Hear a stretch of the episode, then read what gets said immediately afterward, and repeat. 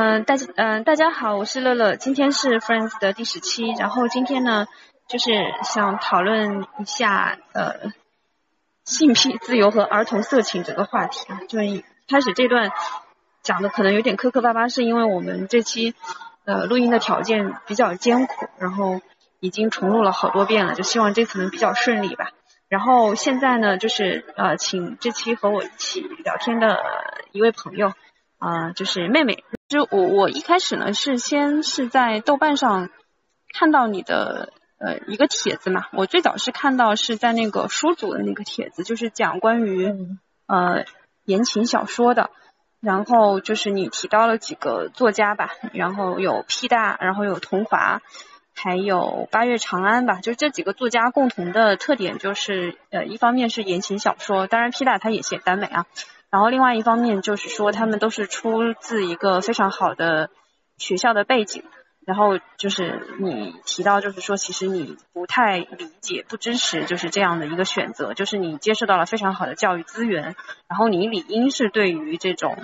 呃，无论是社会还是说女性，还是说说对异性恋这样一个关系的想象，是应该有一些建设性的意见的嘛？但是就是仍然是在创作这种非常陈旧的、非常老套的，然后对女性非常有伤害的作品出来，而且还获得了极大的呃商业上的成功。就是我我当时对那个帖子印象很深哈，然后嗯，我就顺着就是就看到你你写的另外一个帖子。就是你提到了，其实这两个帖子是有一点关系的，就是因为一开始就是很多人就就因为你提到这几个作家，他都是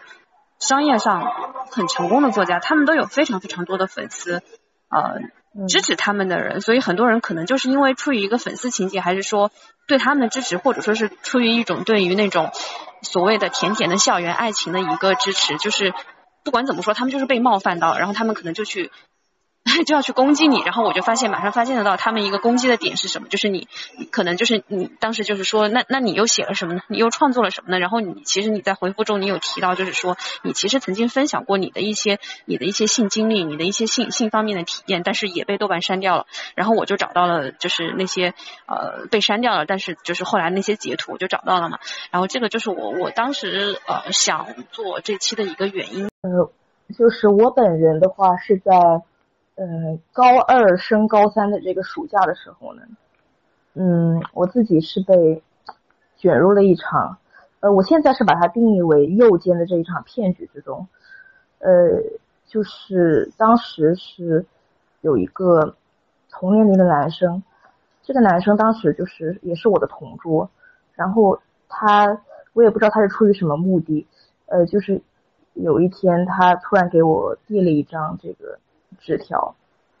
他说：“你想跟我 SM 吗？”然后恰巧的是，呃，就是我本人因为多年的各种经历的影响，我是有比较严重的 SM 情节的。嗯，这个在后面也会做一些探讨。然后，所以我当时就非常天真的答应了他。然后，这个骗局最后的走向，就是说，可能因为一些条件的限制，我们也没有。去真正的开展这个 SM 的活动，但是，呃，我最终是，呃，怎么说有点难以启齿的说，就是最终的导致的结局就是我跟他上床了，然后在这这次上床之后，就是我一直是处于一种懵懵懂懂的状态，然后，然后就是怎么说，就是可能是因为一些当局者你旁观者清的效应嘛。就是在这件事情过去了几个月之后，然后我就慢慢的感受到了一种被冒犯和被伤害这种感觉，就在我的脑子里慢慢的萦绕开来，然后，然后我就感觉到，我有点我有点磕巴，有点说不下去。没关系，我我我理解这个讲起来肯定是会很困难。对对对。这是怎么说？就是一方面是这个，这个这有些词语，我感觉我把它真的口头说出来的时候，感觉跟写下来是不一样的，就是有一些是的，是的词语，然后再加上当时的，就再加上当时的感受，已经现在已经有一点点，有点模糊化掉了，就是。对，其实呃，其实我有有一点能理解啊，就是说，呃。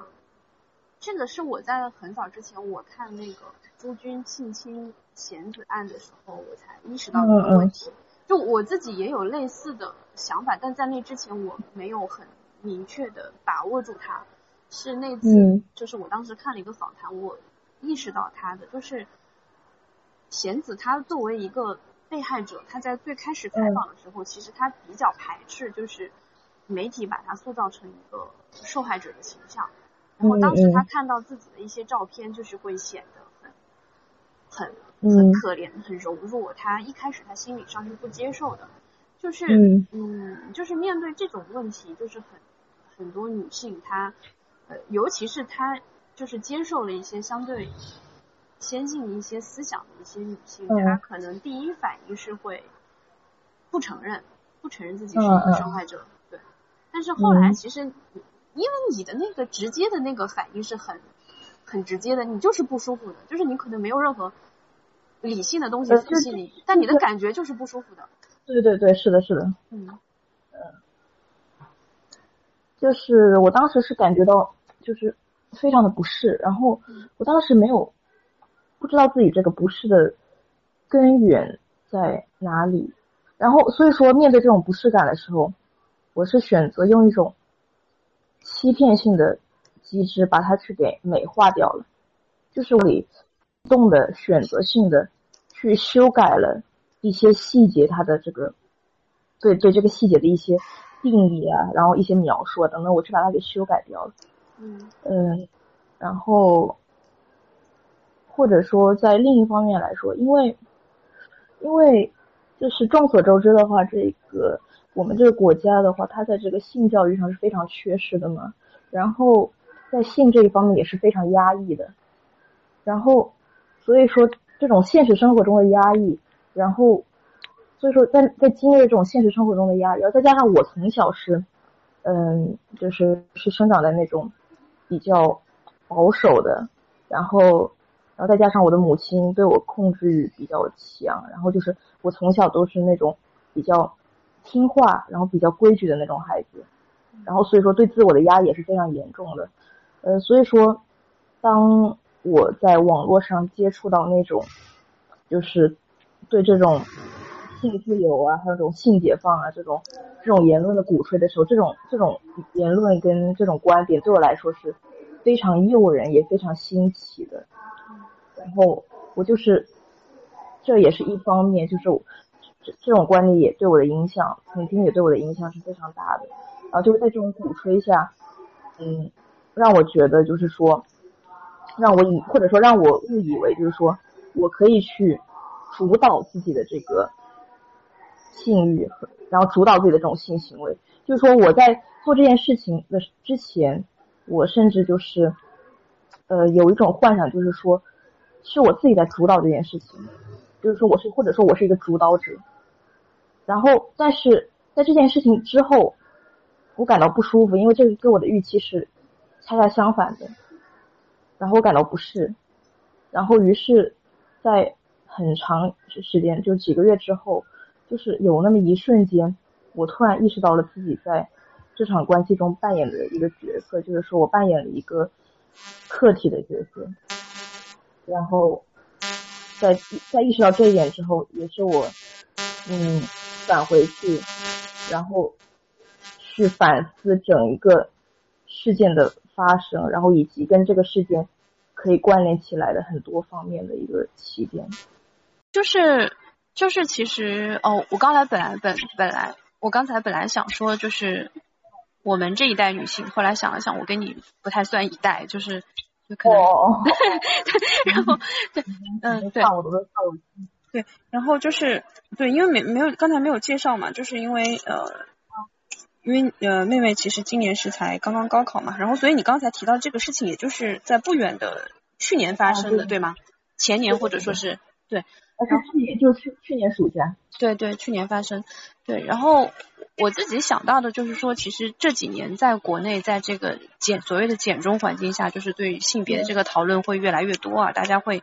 观察到性别这个话题更多的、更丰富的一些层面。但是，其实，在前几年，就是在我相对比较小的时候，可能在我的呃嗯。我我印象中应该是从我非常小的时候，比如说小学的时候开始，然后直到我的二十代，大部分时间我们我接触到的所谓一个相对代表着呃先进的一种概念，就是性解放、性自由，就是女性要摆脱荡妇羞辱，要去主导自己。对，它是一种非常呃非常法国的，就是非常呃左派的，就是一种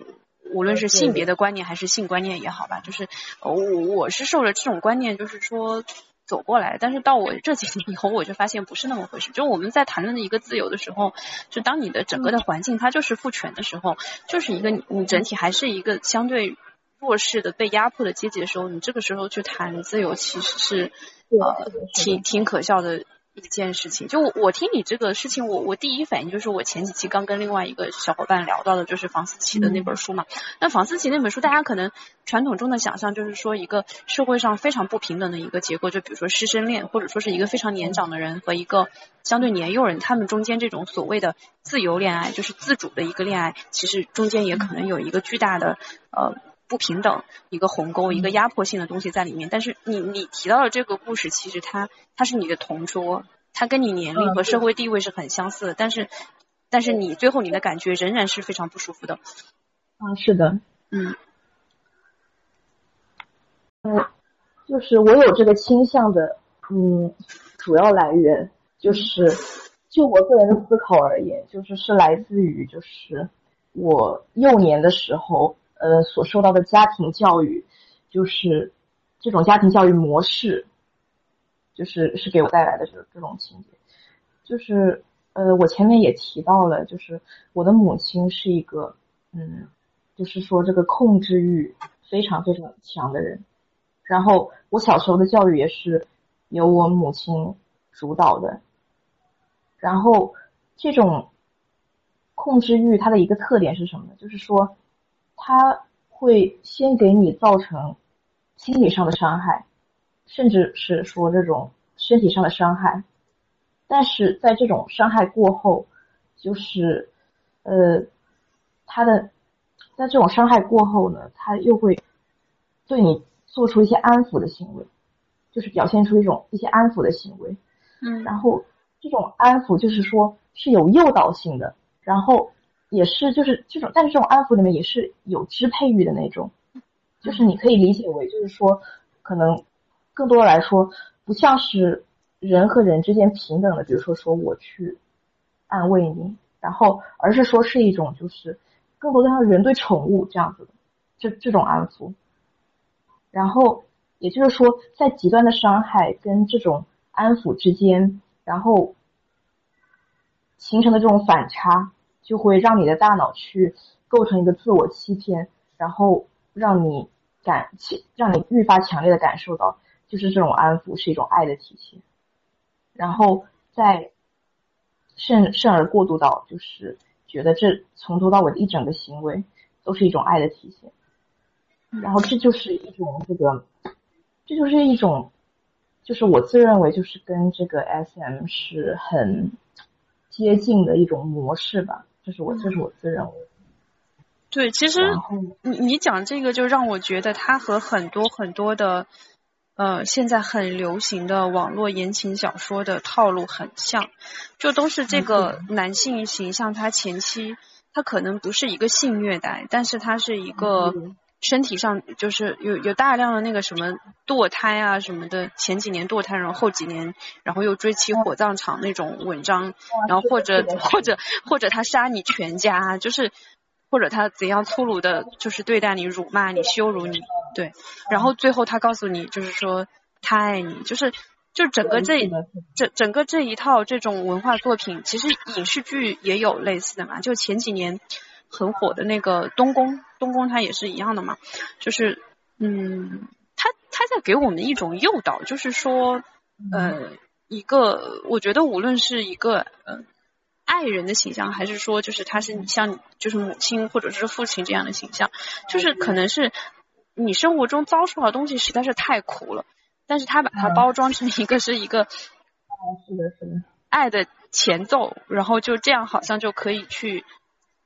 好像这些东西过去以后就是爱，你就可以接受它，就会相对容易一点。对，就这种机制就像是一个类似于那种奖励式的机制。嗯，对，就是像比如说你就像就像是类似于那种，呃，你对待你的宠物的时候，可能你你的宠物先怎么说呢？你呃，你的宠物先供你玩弄，然后你再给它一点吃的，就是类似于这种，嗯，这种呃这种奖励式的吧。然后所以说我就是在这个我在我在思考，就是说为什么。这种就是为什么，就是说我在年幼的时候会依赖，呃，甚至是迷恋这种这种剥削式的，然后然后这种压迫式的形象，就这种这种形象曾经一度给我带来就是非常深的安全感，嗯，然后这种因为因为安全感就是来源于这种熟悉的感觉。嗯，然后所以说我之后就是，你你这个整个描述非常就是像阿 Sam 他们那一套的描述，对。对，就是之所以迷恋，是因为他好像有一个最后的兜底放在那里，嗯嗯嗯，就是你觉得不会被杀死，然后所以是一种有安全感的把自己交出去。哦，对的对的，是的是的。但但其实让我特别还有一个特别震惊的就是你你那个你那篇帖子里面提到了，就是说有很多男性，他们明明知道你当时只有十六岁，但还是会向你提出这样的邀约。对，是的，是的，就是当而且甚至是我当时可能可能还没有十六岁吧，大概可能就十五岁或者是更小一点，我也不记得了。就是，嗯，我在青春期的时候，就是说我一直在不停的寻找机会，嗯，就是说，可能我不敢迈出真正的到付诸实践行动的那一步，嗯，但是我一直在寻找机会去让自己向让自己向这一步越来越靠近，然后去填补我的这这种这种情节带来的需求嘛，嗯，嗯。对，就是你你这个话题提醒了我一点，就是说，嗯，因为我一开始说我想讲的是性癖自由和儿童色情嘛，嗯，性癖自由就是切着 S M 来讲，但是我后来会觉得，其实 S M 这个东西真的能和能和儿童色情摆脱关系吗？就是它针对的都是一种很很幼体的一种很。柔弱的形象，一种控制的一种关系，就是嗯，现在大家觉得恋童癖好像是一种病嘛，就是只是少部分人会被这种东西去有一个性唤起，但是我会觉得其实他在东亚男性或者说是一些类东亚男性心心中群体中还是蛮普遍的一种想象吧，我觉得没有那么少见，就对于这种幼女或者什么，嗯。就像是呃，就像是我当时在那个在那个 A P P 上，就是我收到了非常多的就是这个男性的邀约。这些男性有这个他他们的年龄从二十岁到到四十岁之间不等，然后就是每当我跟他们说说说出我的真实年龄，就是可能只有十四岁啊，或者十五岁或者十六岁的时候，然后他们都是告诉我说没有关系，我可以。慢慢的教你，然后，所以我我我由此联想到，就是说，可能对于他们来说，无论我的年龄是多少，这对他们来说，可能都没有很大的区别。就是说，就是当我参与到这个游戏里中来说，当当我参与到这个游戏中的时候，就是我在他们眼中，我不管我的实际年龄是多少，我在他们眼中，可能我就已经变成了一个。小女孩一样的那种那种符号，嗯，就是说，这小女孩指代的是什么？这小女孩指代的就是就是那种呃易操控的那种可控制的，可以就是可以懵懵懂懂，然后不加思考的去承受一切剥削，并且把它当做是一种爱的体现，然后通过慢慢的，也就是他们提到的所谓教我，然后让女性去熟悉这种模式，并且从中感受到一种愉悦。所以说，就是我的实际年龄是多少，其实对他们来说已经不重要了，因为我在他们那里，就是说，就是怎么说呢，我的就是本身就是已经是一种。就是我本身的人格已经是被淡化掉了，或者说是去掉了。就是说我就是已经变成了一种他们自己内心里已经构建好的一种形象，然后我所做的事只需要把我自己给套进去，嗯，然后让他们作为这种泄欲的工具就可以了，嗯。这个和其实我我最近看一个，就是很多人讨论卖卖淫嘛，就是有人组织小学生女女小学生去卖淫，嗯呃，就很多人可能就我真的会见到网上很多人会问啊，就是说为什么老婆多么多么漂亮，怎么样怎么样还要去嫖娼，但是。这就是其实是不一样的，就是这两种关系对男性的来说，他满足的是他不同的部分。对，就是卖淫也好，SM 也好，就是他满足的是一个他绝对的主体性的一个地位。他在这个过程中，他完完全全是一个呃所谓的就是。就是唯一的主角吧，就他们，他不是一个爱的一个互动一个体现，他要去照顾对方的一个感受。当然，当然现在很有很多人有一种说法，就说 S M 中那个 S 就是那那个人他是那个服务者，但但其实我是我不知道，但我我的直观感觉是，我觉得这也是一个一个谎言，一个包装而已，一个说辞。对对，一种说辞，就是为了把这个东西包装的更。嗯，它某种程度你可以说是它是满足了那个所谓受控方的一种需求，呃，但是这种需求是就是这种需求本身是有诱导性的成分，对，它是制造出来的一个需求，对，就是不仅仅是说，就是不仅仅是说是这个扮演这个虐待者的一方诱导出来的，它是就是是由我们的就是整一个社会，然后整个文化就是。就是整一个文化结构去慢慢的诱发出来的，慢慢的生发出来的。对，所以说就是我们可以，虽然说这个也是有个例存在的，但是就是我们可以看到，就是说在 S M 中，就是就是从比例上来说，女性充当 M V 那一方的比例是绝对的高的。嗯。就是大部分的这种关系里面都是由女方去充当这个受虐者的，然后去由由男方去充充充当这个虐待者。对，这这个其实也反映了，就是说，就就虽然说 S M 是也是一个就是相对小的群体，但是你你提供到的这个数据，其实我觉得某种程度上反映了，就是男性和女性对于这种性中自己扮演角色的想象，就是哪样的模式更容易让自己。感到愉快和安全，其实，嗯，你是什么时候开始，就是说去接触到一些性别上这种话题，然后开始有一点思考的呢？就是就是，其实就是你自己的，因为因为我到我看到那篇文章的时候，就关于言情小说那篇文章的时候，其实我觉得它已经是一个，呃，怎么说，就是走的比较靠前，然后一个比较成熟的思考的结果。那这之前肯定是有一个过程的。就是准确来说，就是我在，呃，我在去年暑假的那个经历之前，就是我可能有。隐隐约约的接触一些碎片式的东西，嗯，但是那那些东西都是怎么说，都是非常模糊的，然后或者说或者说这这个话题更多的像是像是我在那次经历之前，就是我对对这种性自由或者说性解放这个观念可以说是一种深信不疑的。然后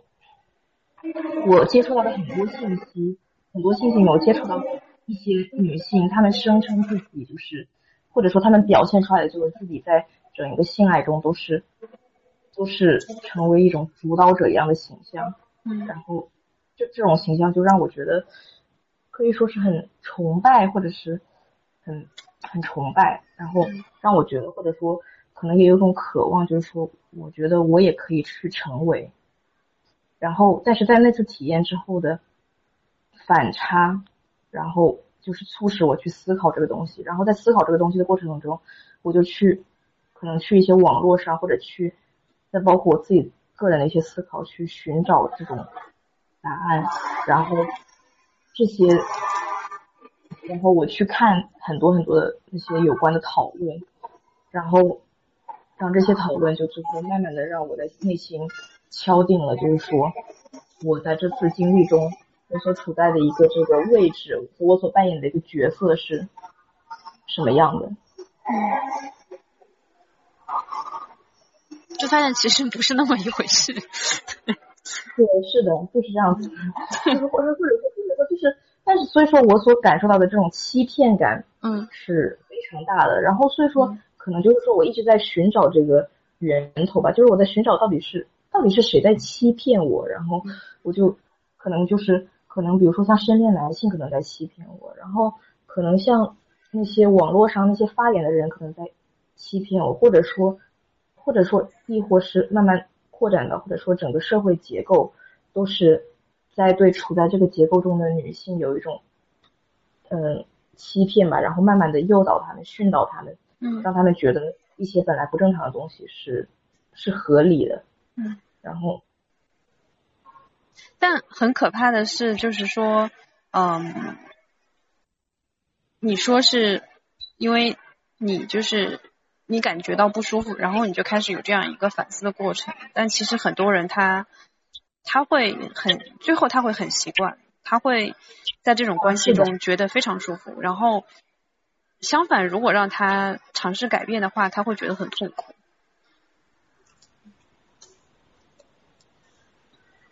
对，怎么说呢？就是这这可能就是一种驯化吧，或者说就是说，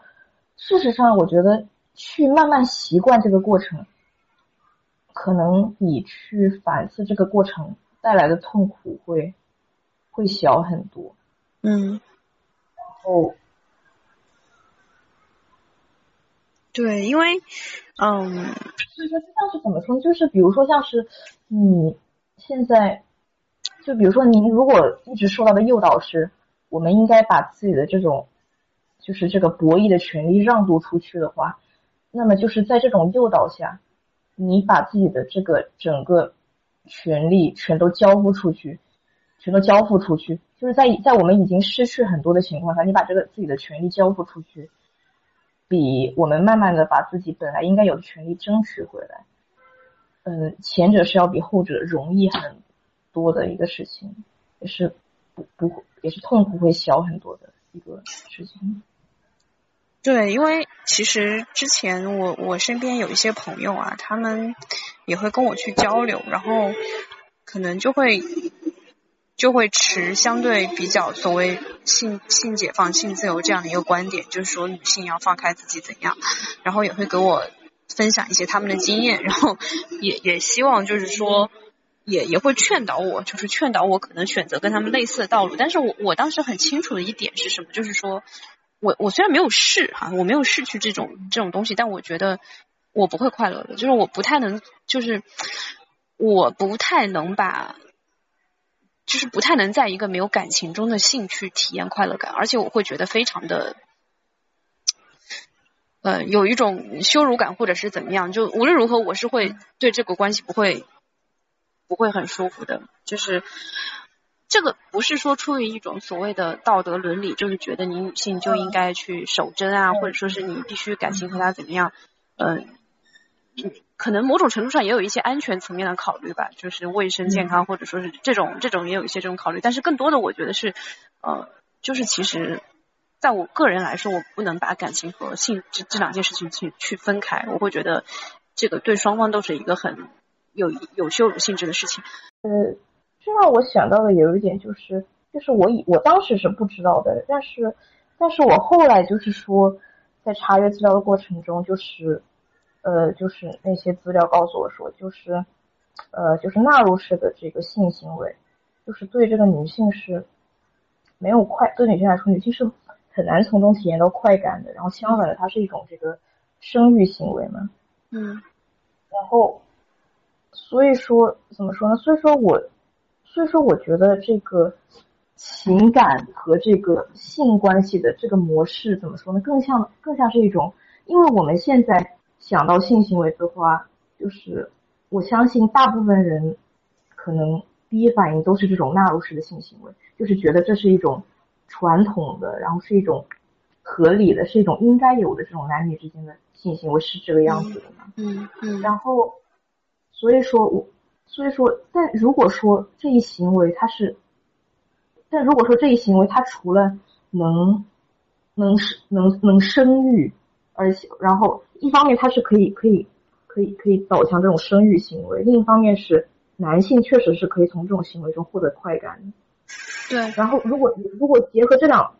如果结合这两方面的看的话，我觉得这个。情感跟这个性的关系，更像是一种，比如说这个，像是，呃，情感是一种，就是这种所谓的男女之间的情感，呃，是是是一种类似于那种糖衣，或者说是类似于那种像意识形态一样的这种东西，然后用这种意识形态去驯化女性，然后慢慢的去接受这种。这种性行为是合理的，然后，然后再通过这种性行为去导向，就是说，就是可能是类似于那种，怎么说呢？就是这种情感可能会，这种所谓的情感可能会美化这种性行为中本身存在的这种压迫性和剥削性的因素，然后让女性去。接受这种东西，去心甘情愿的接受这种东西，然后再慢慢的去习惯这种东西。我我觉得可能是这样子的一个模式吧，这是我的一个一个理解。嗯，对，是我我想到了，我当时看那个上野千鹤子他写的那个，就他那个访谈式的那本书，就是从零开始的女权主义。对它里面提到，就是说，其实我们对于性这个东西生下来，就虽然它是个有一点动物性的东西，但是其实人生下来，他很多东西他是要学习的，他不太知道。对，然后他举到的一个例子就是说，像同性恋，其实他他理论上它是一个完全新的一种。关系，但是它在性性的方面，或者说是就是感情啊，就是非肉体的层面，它都在学习异性恋，它仍然是一个啊，是的，是的，对，一个一，一个零，然后一个 T，一个 P，它它它没有什么，就你你很快发现这里面好像也没有什么革命性的东西，它还是在照着异性恋的那个东西在再去学，仿佛就是脱掉这个它就对他就不知道该怎么办了。然后这个显然就证明了一点，就是说证明异性恋的这个哦所谓就是纳入式的东西，它不是人天生的，它就是一个后天学习的结果。对，而且对，而且对女性来说，一个是你的感觉的快感层面，而且即便是从你的健康角度来说，纳入式都是一个非常危险的，就它对女性的危险是远远大于对对男性的。对，就人由于人身体结构的这种。不同吧，嗯嗯，对，嗯，所以说我觉得这里面应该是就是有一个就是系统性或者说结构性的东西在里面作祟的，然后所以说其实，在那次在那次经历之后，就是我慢慢的导向是导向的是一种就是说。呃，异性恋之间的这个，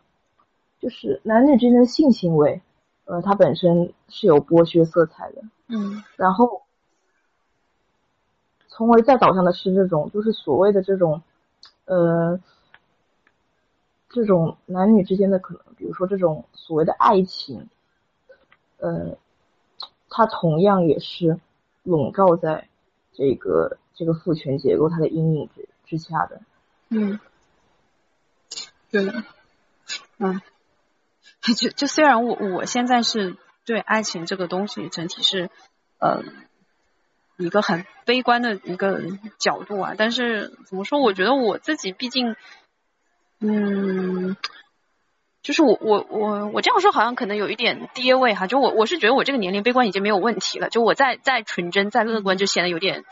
有点容易 容易当一个被害受害者，但是但是其实你其实我觉得你是因为过早年龄接触这个事情，给你带来一个特别特别不好的影响，就真的会一直让我对，就让我想到了就是那个嗯，你说。不能说特别不好的印象，但是怎么说就是就包括我现在这个所处的这种观念，就是说。可以可以说是我就是，可以说是跟这些东西割席了吧。我我我我现在所所处的关系就是说，可以说是跟这些东西割席了。就是说，就是说，我觉得，呃，我一旦进入这种这种关系，不管说它是以怎么样的形式呈现出来，或者说是是谈恋爱也好，或者说是，或者是说是上床也罢，我我不管不管他们以怎么样的形式呈现出来，他们所最后指向的，就是。他既然处在这个父权的结构之下的话，那他就，那我就是必然是会被剥削的，不管他他所呈现出来的形式是怎么样的。嗯，就就是我被剥削这这一事情是必然的，所以说我差不多是可以说就是跟这些东西是割席的，就是这是我的一个观念。对，就是。嗯，可能我也不太了解现在的高中生的状态，但我听到你同桌那件事情，我还是很震惊的。就是，嗯，就是如果我也在那样的年龄，就是收到来自同桌这样的一个邀约，可能我也会非常早的，就是对男性整个群体产生一个不一样的想法吧。但但但你让我想到了我初中的时候，我的同桌就是呃男生以及他的一些小伙伴，每天放学就会啊到。学校后面的那个，当时我们因为那个时候我们互联网不太发达，大家呃虽然家里面有电脑哈，但是网上的资源不多，很多人还是租那个录像带来看。然后嗯呃他们就一起去，大家就一起去，一起一群人跑到那个学校后面的小卖，就是呃录音室里面去看那各种呃日本的一些色情影像嘛，然后会来会讨论。然后嗯如果一个男生就是没有加入这种讨论或者表现的比较害羞，他就会。被嘲笑，就会被所有人的就是对开一些色情的笑话，就其他男生就会拿这些梗去笑笑他，就会笑他怎么样怎么样，然后这这这是。初三时候的事情，就是就是现在其实很多，甚至包括现在很多男生啊，就我我看到一些大 V 也好，他们会嗯这几年稍微收敛一点，前几年可能也就在四五年前，他们会用一种很温情的、很温情脉脉的笔调去回忆自己青春时期和小伙伴一起去看黄片的这种经历，嗯，但事实上就是色情产业，尤其是日本的色情产业，就是他们的那种影像，这个。从产业本身还是从他们阐述的内容，都是非常明显的，就是对女性的剥削。但是在我们现在这个语境下，整个就被浪漫化了。然后就像就是就是就是就是男性他就是他，事实上就是嗯，我可以相信的一点就是说，我觉得就是在网络上不停的鼓吹性解放的，一开始可能是男性，我觉得。是这样子的，嗯，他们就是一直就是说，就是在宣传说要把这个性给去羞耻化，要把这个性本身去羞耻化，所以说他们甚至希望就是说，比如说像是卖淫或者是嫖娼啊等等这些产业，他们都希望是可以合理化的，觉得这可能是自由或者是进一步的表现，然后，然后所以说，所以说，所以说，我觉得。所以说，我觉得如果说一个女性她也去加入到这个行列中，然后也去鼓吹这个性解放的话，就相当于说是我觉得是掉入了一个圈套之中，就是她并没有去真正的主导自己的所谓的主导自己的身体，而是而是在而是就是说，而是给自己构造了一个他在主导自己身体的谎言，但事实上他只是。就是怎么说呢？就是像，可能像是把自己包装成一盘菜一样的去献给很多人，就是可能他以为自己是是在是在怎么说呢？是在这这一行为中挑选别人来满足自己。嗯但事实上，只是他把自己就是彻底的当成一个客体，然后去去献给献献给很多男性。是我我感觉是这样子。对，然后就是其实他们男性所谓他鼓吹的性解放，他是希望，嗯、外面的女人都外面的女人都性解放，然后他老婆是，对，就是一个贞洁的圣女，纯洁的女性。对你这这个这个就让我想到了那个，就我特别讨厌就是姜文姜文的电影，他所有的电影中都有两个女生，就是一个是就他老婆做 always 他他老婆就是周韵扮演的那种，就像太阳一样的呃美丽圣洁，然后有散发着神性和母性的那样的一个形象，就是大部分时候那个人女人和她的在电影中的那个爱人的关系都是呃有爱人的层面，但是另外一方面又非常像母子的一个关系。然后另外一种对另外一种形象就是就是最典型的就是那个许晴嘛，就是她在那个对她演的那样那样的一种形象，就是。然后姜文又恰好又是一个我们国内就是大家觉得非常阳刚的一个导演，就是他真的代代表了很多男性在这方面的一一个一一个一个嗯一个想法吧。就是说他、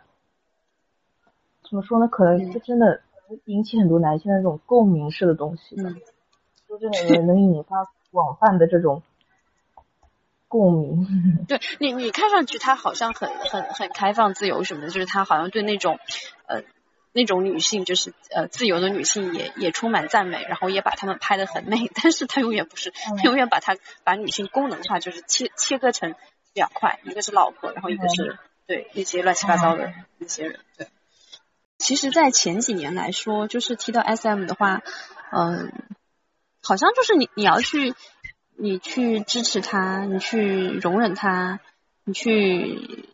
接纳你身边有这些癖好的小伙伴，就会显得你很很开放、很进步，是吗？是对你是一个很棒的人，很不错的人。然后如果你不，那你就是一个老古板，就老封建。对，是的，是的，是的，确实是这样。对，确实，就是有这种论调，就是说我们要，就是说去鼓吹这种自由，就是非常自由的，就是。嗯就是就是就是鼓吹这种性体自由啊，就是就是觉得别人的自性别都是自由的，你不能去管，你不能去 judge，因为他肯定是有一套独特的形成机制的，它是、嗯它从某种角度来说是合理的。但事实上 就是说，嗯那其实就是说，这个所谓的独特的形形成机制，就是说，因为我自身的话，我自身是一个有很严重的这个 SM 情节的人嘛，然后。那些那些符合我所谓的我自身的性体的那些各种，包括小说、包括视频、包括种种东西，我是接收了非常非常多的。然后，然后，但是就是说，在这么多年，就是从我从我大概大概十岁边上左右，一直到现在这么多年所。接触到的这些相关的这些东西来看的话，就是可以说我就是我可以非常确定的说，就是就是这个所谓的 SM 它的形成机制所指向的根源，就是这种就是这种性别压迫，就是他所指向的根源就是这种性别压迫。对，然后就是。嗯，你说，然后，然后，所以包括，所以说包括那些，所以说，可能虽然说我虽然说我不是说了解所有的这种所谓的性癖好，但是我觉得，我觉得在就是在我的观点里，就是说，粗暴的来讲，就是可以说，当今的所有的性癖好，如果说你要去寻求它的根源的话，它最终指向的根源可能都是这种。性别压迫式的，就是说，不管说，就是包括包括你，即使你是这个由女方来充当 S，让男方来充当 M 的角色，它的模式还是没有变的，它的模式是没有变的。嗯，这种性这种性模压它导向的是一种这种结结构式的不平等，它它最终衍生出来的一种模式是，然后它就也会衍生出来一种模式，然后你所有的什么各种性癖啊等等等等等，就就像是就像是对这种模式的一种填充吧，一种外在填充吧，它的内里是我觉得是不会变的。对，就像其实，嗯。就是国内来说，第一次 S M 这个东西跑到大众的视角，就是那个，嗯，在我这儿，在我也不也不是在我这儿吧，就是在我身边的一个圈子里面，可能最早是那个五十度灰，他那个三部曲。嗯。但那个就是你，他就是个典型的霸道总裁的故事啊。啊，对，是的，对，他就是他男女主之间就是王子和灰姑娘。啊，对的，对的，他仍然是就是那么那么一回事，而且那里面很好笑，就是那里面男主他是一个跟跟跟你刚才讲到的有点相似，他也是一个曾经呃有一些童年虐待故事的这样的一个人。就是这个是这部电影就是非常符合一种怎么说呢？就是说嗯刻板印象吧。对，也是非常。就是他这种这部电影算是把各种特别典型的特征全都拎出来，就拼拼拼成了一部电影吧，差不多可以可以这么说吧。嗯，对，就而且其实就呃就你自己的经历来说的话，嗯，它的形成就是它不是说人生下来好端端的，就有我不知道，就可能有一部分恋童癖，它可能是我不知道。有一部分可能是基因导致，但是很多他不是生下来他就突然有了这样的一个性癖，他是嗯被一些东西诱导，然后你在这种文化影视作品中就会加重你的这种情绪，这所以就一步一步成为这个样子。其实其实这里面可能还涉及到一个，就是我们对这种就为什么青少年可以如此轻松的接触到大量的这样的东西，就像是就像是我小的时候。呃，接触过的这些，就是就是就像是我一开始是我小时候的这个成长的模式导致的嘛，嗯，然后再加上我就是我小的时候就是接触了非常非常多的这个儿童色情，嗯，相相关的这种这种事情，对。对我我今天正好看了那个就是正常人，就那个 Normal People，就萨利鲁尼写那本，然后然后就是他他女主其实是受虐倾向，他有要求男主说你打我吧，然后他其实很希望对方掐他脖子什么的，是因为他从小就被爸爸打，后来是被他哥哥打，就是体正好正好我今天中午看到这样的一个故事。呃，怎么说呢？就像是像是我的话，我小时候是就是遭到了这个母亲的伤害嘛，然后就是然后就是在我的在我的这个就就比如说跟其他的有差不多癖好的人的交流里面，就是有一些可能是小时候，比如说被被父亲体罚，或者是其他。等等的这种这种经历，然后这就通通过这种经历，然后最后可能发展出来的这种癖好。但是我觉得这二者的，就是本质，不管你是因为什么，可能本质都是差不多的。就像是因为我自己的父亲是那种是那种老好人了，嗯，就是那种碰到事情就是就会和稀泥，然后。他小时候就是，他小时候对我的教育是没有起到什么引导作用的，或者说就是他小时候没有负担起教育我的这种责任。嗯。然后我小时候的教育就是整个就是由我妈妈来主导的嘛。嗯。但是怎么说呢？就是说，就是说你这个你你你这个家庭，它一旦形成了的话，就是说，就是你这种。父权制的家庭一旦形成，就是说，如果就是既然既然我们处在这个父权制的结构之中，那那你我们每一个家庭形成起来的时候，都是有这个父权制在支撑着的。然后所以说，我的爸爸可能就是他作为一个父亲，他也不干什么事情，他就像一具雕像一样，他就像一具雕，就像一具石像一样站在旁旁边看着。我觉得他他此时就可能就像是那种，但是就是他即使即使他什么都不干，就是他身上那种父权的形象的那种符号，他是因为他是男性，所以他是天然的建构起来的。然后我的妈妈，我觉得就像是那种可能说是那种代理人啊，或者说那种实际执行者一样的这这种这种身份吧。嗯。然后所以说。由他来，由他来教导我，然后我在教导过程中所受到种种的这种心理的诱导啊，还有等等别的方面，我觉得这种模式呢，就是给我提供了一种，就是那种，就是给我提供了一种一种父亲觉得什么的，就是嗯，掌权者和。就是那种掌权者和那这种被掌控者之间的这种一种范本式的关系吧。然后这这种范本式的关系，然后再加上我后来接触在网络上接触到那种那些儿童色情视频之后，那种刺激，那那那种对对我产生刺激，然后以及让我感到的那种熟悉感和安全感，嗯，我觉得这个可能是我的一个根源。就是当当年的话，当年可能这个网络。怎么说呢？当就是我觉得这几年可能是简中互联网上有进行过一些禁网行动，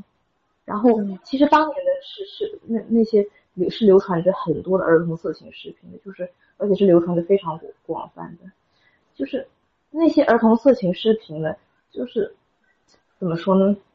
就是我现在描述起来觉得觉得 有点，就是有点有点有点就是那种。呃，就是说，因为他他他是很贴近生活的，他是非常贴近生活的，嗯，就是也是跟我们平时可能和家里的长辈相处的相处的模式差不多的那种，就是比如说像是它里面是有情节的嘛，然后情节基本上就是那种，比如说孩子一个一个小孩他在学校里考试没考好，然后或者是作业没完成之类之类的，然后回家之后。然后就，然后扮演家长的这一角色，有时候是爸爸，有时候是妈妈，就是扮演家长的这个大人，就是他会对这个参演的小孩，比如说先训他一顿，然后，然后再，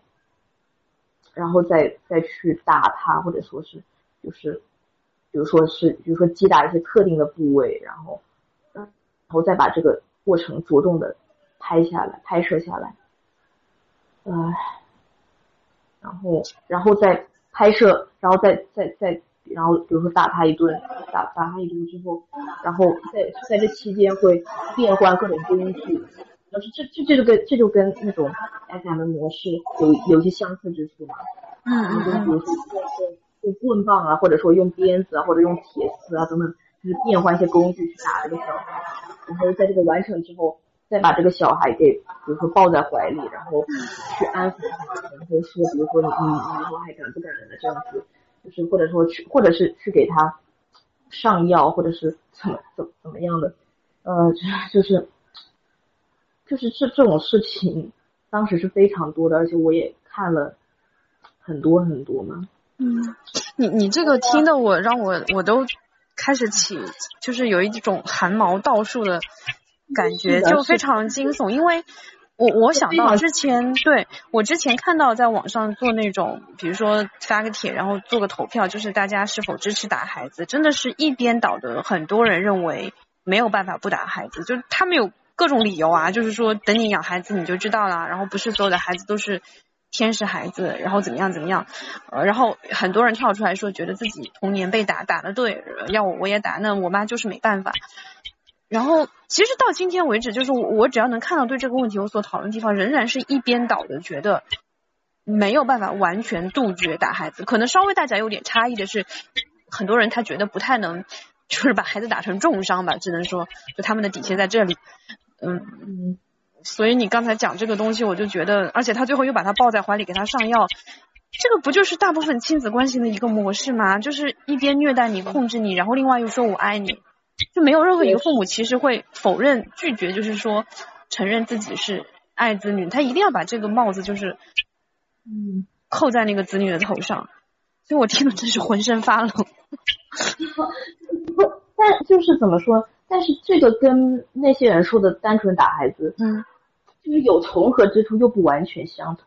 嗯就是这个视频怎么说呢？我现在可能描述出来，它就是一个虐待孩子的过程，但是嗯事实上这个视频带有的性意味是非常严、非常重的。如果你嗯如果你有能有，你如果能，天，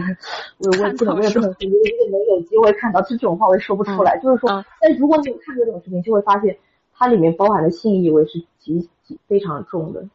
就是说，我觉得它的受众的话，它的受众可能就是一方面是那些恋童癖，可能他的受众，然后一方面可能可能就是我也不知道他们的，我也不知道他们的受众是什么，可能是恋童癖吧，然后再加上可能有有像我这样的小孩正巧看到了，然后就 就受到了比较严重的这种诱导吧，可能是这样子的。就是这些恋童癖呢，怎么说呢？就是它就这种视频更像是怎么说呢？就是在一般的 SM 视频里面，就是他这个参与者都是这个成年的男性嗯和成年的女性嘛。嗯。然后在这种视频里面，他的参演者是成年人嗯然后所以说就怎么说呢？这个这可能就是可能就是像是这种这种怎么说呢？这种有 SM 情节的人拍出来的视频的诱化版吧，就是说他们的他们把这个就是那些人把性幻想从从成年的女性身上移植到了这种小女孩的身上。嗯然后这个后者来的更直接一些。然后就像是就像是我之前面有提到过的，就是他们其实在面对成年女性的时候，他们内心里对这个成年女性的形象的想象，也是跟小女孩是有所贴近的。我能问一下，就是这种视频里面是小女孩多还是小男孩多吗？还是说差不多呢？小就是小女孩多，就是在我接触到里面是小女孩偏多。嗯，唉，所以即便是恋童，也是恋女童，就仍然是，就是它仍然是和性别有关。对，是的，我觉得恋女生的嗯恋女生肯定是比练男童要多非常多的，一定一定是比恋男多非常多的。对，对，就是，呃，就是怎么说呢？就是现在的人他，我觉得无论是性取向啊，还是说性癖啊，他们会造出很多词和分类嘛，像什么 LGBTQ 啊，然后什么，呃，什么第四爱啊什么的，嗯，但是我觉得这个东西其实是。就是他好像把这个东西分成一一种一种一种一种模式啊，就分成好多种，好像这几种都不太一样。其实，但是我觉得这个是抹杀掉了一些一些东西。就像你刚才提到，他他这里面既有恋童的问题，然后也有就是这种性别的问题，然后他还有一个就是父母和子女这种亲子关系的一个问题在里面，然后还有一个就是暴力的问题，它是。就是你，你不太能用你这个是到底是恋童还是 SM 去定义这件事情。就是说，你不能用一个词语去给它分类，然后就好像说这个东西就是变得很合理了，然后就就就像是怎么说，就像是放弃了对它的这种根源的追溯一样的这种东西吧。对，它其实就是说，就是当你说恋童的时候，大家都知道这个不对嘛，这个东西它是一个嗯排斥的性癖自由。但是当你说 SM 的时候，应该大部分人还觉得这是一个对，接受的性癖自由。但是其实马上我们发现这中间它有很多，就是很多割不断的一些东西在吧？就是是割不断的。对，然后你你支持一个，你又反对另外一个，那这件事情是没有办法成功的嘛？就是。是的，是的，是的。对，然后以及就是，嗯，强奸文化，就是我们看到的，嗯，就你你说白了讲，SM 好像是小众，但是至少我们大部分人他们，嗯，就是以前这种就是怎么说，就是它看起来就是说它的这个形式是小众的，嗯但是这跟 SM 连接在一起的心理，嗯心理因素，然后这种模式是普遍的，嗯，存在的，只是 SM 是这方面模式的一种极端化而已。而且而且，其实就是这种色情文化产品里面最主流的还是这种强奸向、凌虐向的嘛，也就是大家所谓的男性向嘛。然后然后这个东西男性向听上去好像是适合人类的五二分之一哈，但其实它是大部分，因为女性向的车就是非常少的嘛，就很难找嘛。然后等于说我们大部分人，他们很多时候在又缺乏这个就是嗯性教育的时候，他第一手接触到的东西都是这种。强鼓励强奸的东西，然后你都会觉得他被暴力对待会是一个对方可以接受的事情。嗯嗯嗯，对。然后你又鼓励这个东西，然后又觉得，嗯，你又怎么去反对社会上的一些强奸问题，或者说对女性的性剥削呢？这这根本就是就是不可能的。这个，这个，我觉得就是。就是通过我现在回想起那些我小时候看的那些视频，就是怎么说，这是一个循序渐进的东西。就是我小时候可能接触的是，就是因为因为你这个视频你看了之后，你要跟你自身可能有所贴合，然后会引发共鸣，然后会会让你深陷其中嘛。就比如说我小时候我看的是那一类视频，然后等到等到我进入青春期之后，就是就再加上青春期的时候，我是受这个。受这个前面提到的这种性自由的这种观念，嗯，影响很严重的嘛，嗯，所以说我就是非常自由的、不加节制的去摄入了很多那种就是针对针对这个成年人打造的这种这种 SM 的视频嘛，嗯，但是这种给我的感觉就像是一种什么呢？什么感觉呢？就是就比如说，就比如说，就是我我然后我反过来就是开始。在思考这些恋童癖的心理，就是我觉得他们可能迷恋的是一种掌控感吧，就是就是他们迷恋的就是就是一种就是一种可以完全受他掌控的，然后那种非常乖巧的、听从的，然后不会去挣扎的这样子的一种形象吧。就就比如说像是怎么说呢？比如说。可能你面对一个，就比如说你作为一个男性，你面对一个成年女性的话，你虽然说你也可以去诱导她，但是比起诱导女童，诱导那个女女性儿童的话，那它的那难度是大很多的。就是所以说你可能，就是怎么说呢？就是虽然说这个观点听起来很奇怪，但是就是就说你你你你作为一个成年男性。你如果想，就是你如果想要随意的掌控一个成年女性的话，会很难，可能是，就是你可能需要采取的是那种强奸式的行为。对对，你 对，然后，然后，然后当，但是当你去面对一个女性儿童的时候，嗯，你可能不需要采取纯粹的强奸式的行为，你可以很轻易的去采取那种诱奸式的行为。嗯，然后，然后这种诱奸式的行为。怎么说呢？带来的是那种，带来的是那种怎么说呢？因为比如说，一个女性她受到强奸的时候，她可能会因为受到凌辱而变得面目全非吗？嗯，可能可能这个时候这个女性在这个男性眼中是不够美的，不够完好的。嗯，然后但是你面对一个女性儿童的时候，你可以诱导她，然后就是虽然说她的本质上也是强奸，但是怎么说呢？但是你通过这种诱奸行为，你甚至就是。那种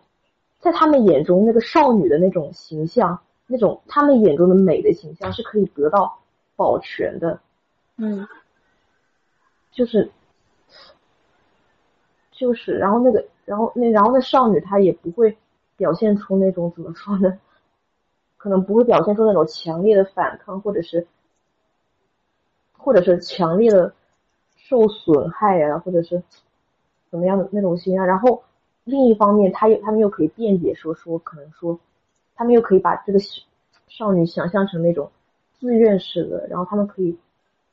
可以为这种行为加以辩解，然后让他们觉得在自身上，虽然说他们受到的外界可能是指责，但是他他们的内心里可能就是达到了一种那种道德感的那种自洽，可能就像是洛丽塔式的这种这种这种吧，可能。你你这个让我想到了那个，好像是王尔德的一句话吧，就是世界上的一切都与性有关，除了性，性只关乎权利。对，其实其实我我自己也有发现，就是说，虽然我我是一个，嗯，在性的就是在性别层面。一个我认为还算比较激进女权主义者，但是回到性的想象上，我仍然是一个，就是可能没有到 SM 那种程度啊，也没有那种喜好，但是我仍然是那个我的想象中，我仍然是那个被动的角色，就是被主导的角色。呃，我性幻想中，嗯，我觉得大部分的这个女性，她到一定年龄的时候，她所脑子里所呈现出来的性幻想。嗯，可能都是被动式的吧，因为怎么说呢，就是主动式的话，我们可能甚至连一个完整的模板我们都找不到。对，因为你没有学习的范本，就是没有人对，没有人帮你去阐释那种关系的美好，它的好的东西，你不知道，就是。就是人这种东西其实是很容易被环境影响的。就是当你一直一直一直一直别人告诉你，就是说这样的东西是好的，是快乐的，那你就不太能想象另外一种东西，就没有办法去。嗯，就像是我们现在这些所谓的这种可能是性性上方面的癖好，就是就是怎么说呢？就是那种强奸式的癖好是占绝对的。优势的，嗯，就是就是那那那那那种，如果说如果说这些癖好都呈现出一个，都呈现出一个非常明显的具有共通性的特点的话，嗯，那它就是怎么说呢？它就根本不是说所谓的那那种自由形成的，而是有一些更深层次的东西在在操控着它，诱导它逐渐。形成的，对这个，嗯，对，像像我又是一个特别喜欢用一些文艺作品去解释我生活中一些我无法解释的事情的人，所以就是你接触不到另外一种模式的一些东西，你就嗯，你就很难自发的去。创造一个完全新的一种关系模式，对，对，所以，所以有时候可能需要，我不知道，就是我我觉得可能这这个也是表达的重要性吧。就是当我发现一个东西没有人写过或者没有人说过的时候，我觉得自己还是要有必要出来说一说，这样大家可能可以看到，就是说，呃，女性还是有一些不同的选择的可能性的。我觉得，嗯，嗯，行，好，那我觉得我们今天这期就我我待会儿也要赶飞机去了。七点多的，然后，然后对，然后今今天这期就这样，我觉得是有一点，嗯，说比较比较沉重的结束吧。然后也嗯，非常感谢，非常感谢妹妹，嗯，嗯，好，谢谢谢谢，嗯，再见，嗯，好的，嗯，再见，嗯，拜拜。